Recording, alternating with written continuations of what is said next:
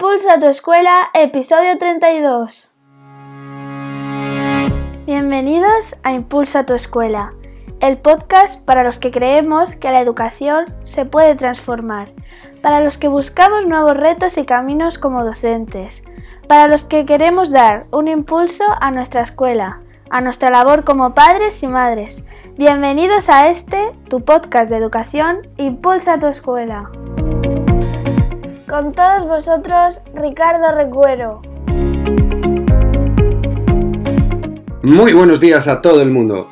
Bienvenidos a un episodio más, a un podcast más de Impulsa tu escuela.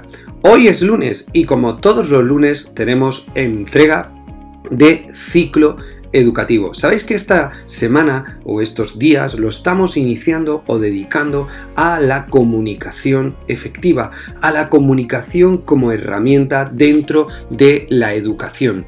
Por ello, vamos a trabajar aspectos muy significativos dentro de la comunicación. La semana pasada hicimos una introducción clave a estos aspectos concretos que nos van a beneficiar dentro de las aulas a la hora de comunicar.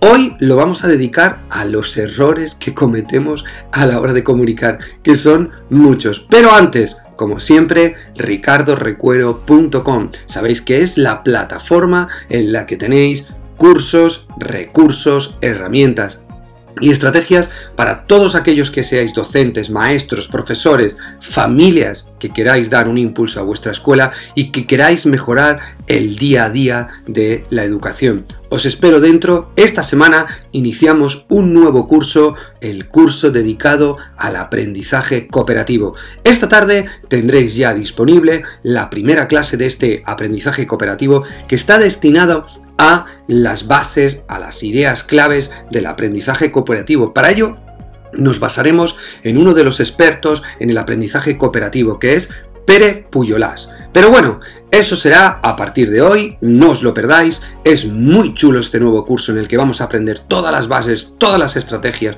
las organizaciones que podemos hacer dentro del aula en el aprendizaje cooperativo dentro de Ricardo Recuero pero vamos al lío, vamos al tema que tenemos esta semana, la segunda entrega del ciclo de la comunicación, del ciclo de la comunicación efectiva, del ciclo de la comunicación dedicada a la educación.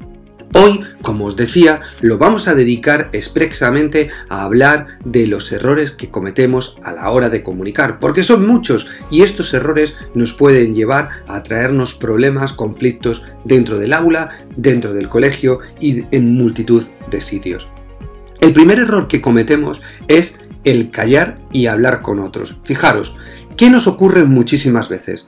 Esto es lo que solemos hacer. Cogemos, hablamos con un montón de personas con las que hemos tenido, hemos tenido un conflicto con una persona, pero en vez de hablarlo directamente con la persona con la que hemos tenido el conflicto, vamos y nos vamos a hablar con un amigo que tenemos, con otro de más allá, con otro de más allá y con el otro de más allá. Y a todos les vamos comentando el problema que tenemos con un maestro. Sin embargo, no somos capaces de afrontar la realidad e ir a hablar el problema verdaderamente con la persona con la que lo tengo. Por lo tanto, el primer problema comunicativo que se nos da es el no hablar, el callar y no hablar directamente con la persona afectada. Esto es un gran error, porque cuando tú vayas a hablar con la persona afectada, te vas a encontrar con que aquello es una auténtica bola, una auténtica maraña que va a ser muy, muy difícil de solucionar.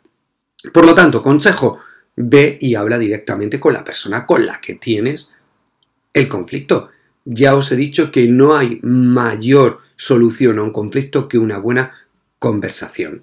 El segundo error que cometemos en la comunicación es la no escucha empática. Es decir, estamos escuchando, pero no estamos activamente en esa escucha. Estamos haciendo una escucha, pero no estamos pendientes de lo que nos dicen. No es una escucha empática, no nos ponemos en la piel del otro, en la situación del otro. Por lo tanto, estamos escuchando, pero no hay interacción en esa escucha.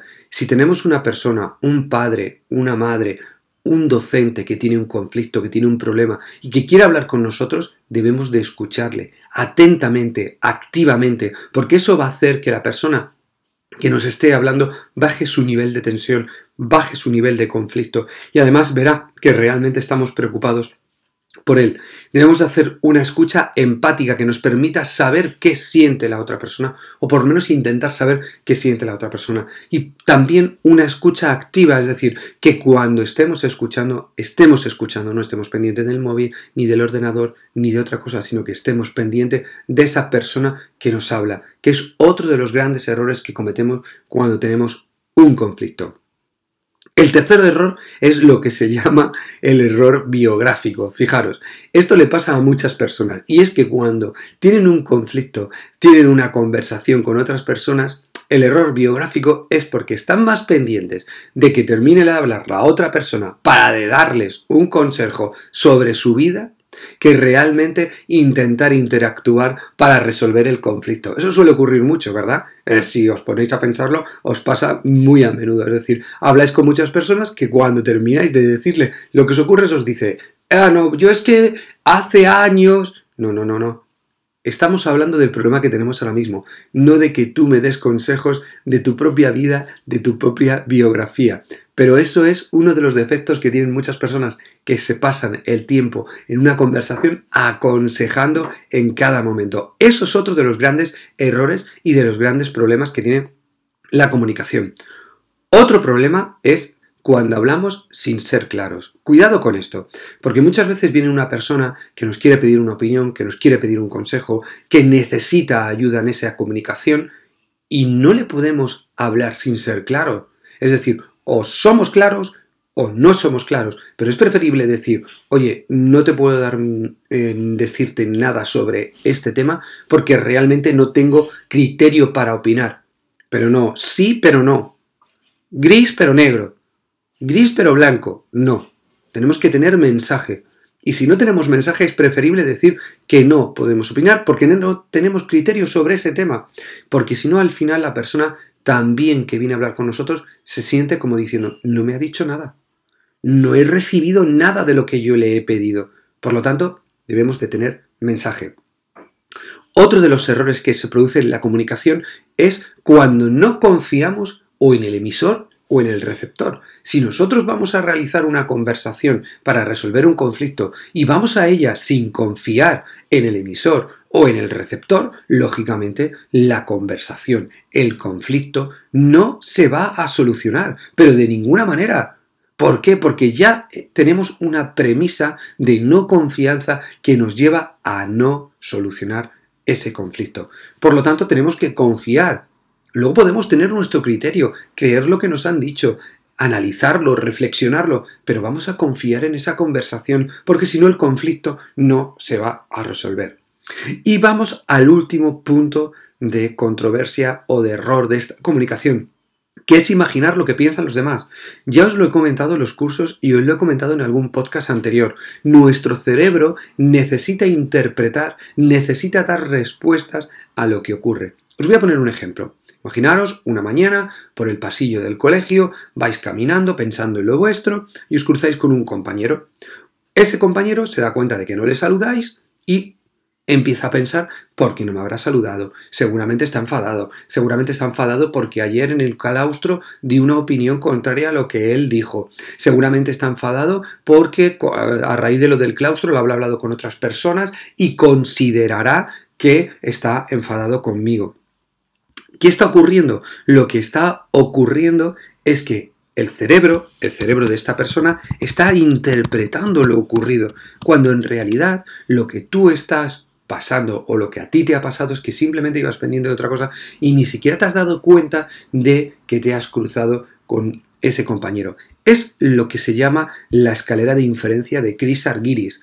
Chris Argyris es el creador de esta escalera de inferencia, en la que dice que hay un hecho. El hecho es que te cruzas con este compañero y que no le saludas.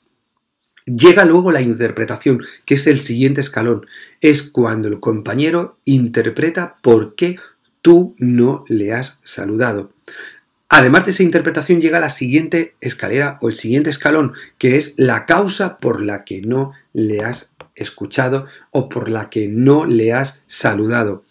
Y luego llega una generalización, que es el siguiente escalón, es cuando ya generalizas y ves que ese cruce en el que no te has saludado viene de otros problemas mayores, es decir, cuando ya buscas no solamente un conflicto de que dices que dijiste algo en el claustro, sino que además hay una serie de historias alrededor de que un día no le apoyaste, de que otro día no hablaste con él, es decir, intentas generalizar el problema.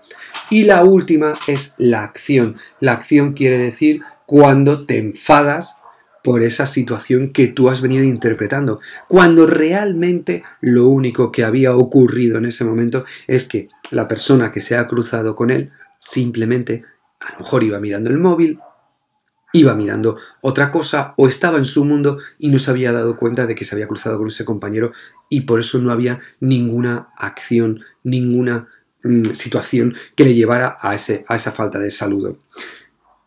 Como veis, estos son los errores que se producen en la comunicación. Como siempre, vuelvo a la etapa en la que hablábamos anteriormente.